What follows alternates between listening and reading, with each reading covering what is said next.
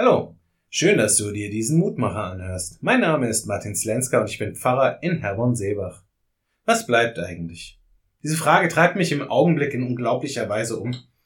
Und immer öfter fällt es mir schwer, eine Antwort darauf zu finden. Unsere Welt, sie ist so unheimlich schnell geworden und alles ist im Wandel, ständig und ununterbrochen. Eigentlich ja super. Aus meiner Sicht gibt es nichts Anstrengenderes als diese Argumentation, das haben wir schon immer so gemacht. Aber ich merke auch, dass ich die Beständigkeit und die Verlässlichkeit vermisse.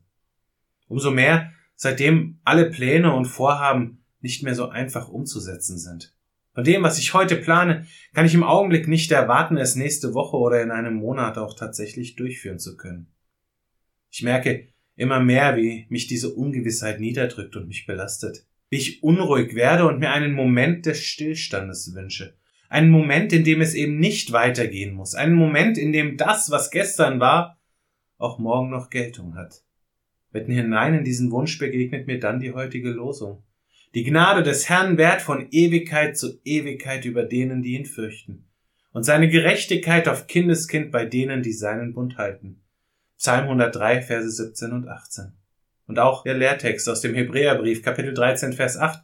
Jesus Christus, gestern und heute und derselbe auch in Ewigkeit. In aller Unbeständigkeit, in aller Hast und Eile des Lebens haben wir Menschen etwas Ewiges, worauf wir uns immer verlassen dürfen. Gott. Seine Güte, seine Liebe, seine Gnade gilt. Selbst dort, wo wir verlernt haben, diese Güte wahrzunehmen. Selbst dort, wo wir seiner Liebe keinen Raum mehr geben. Selbst dort wirkt seine Gnade und möchte für uns und unser Leben zum Fundament werden.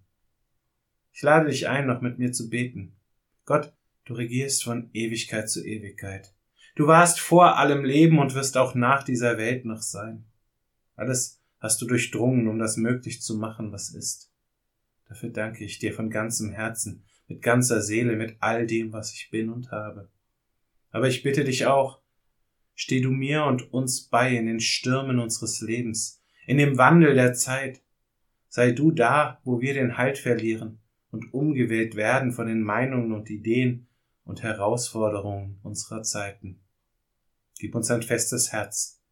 Mach es fest in dir. Amen. Auch morgen gibt es an dieser Stelle wieder einen neuen Mutmacher.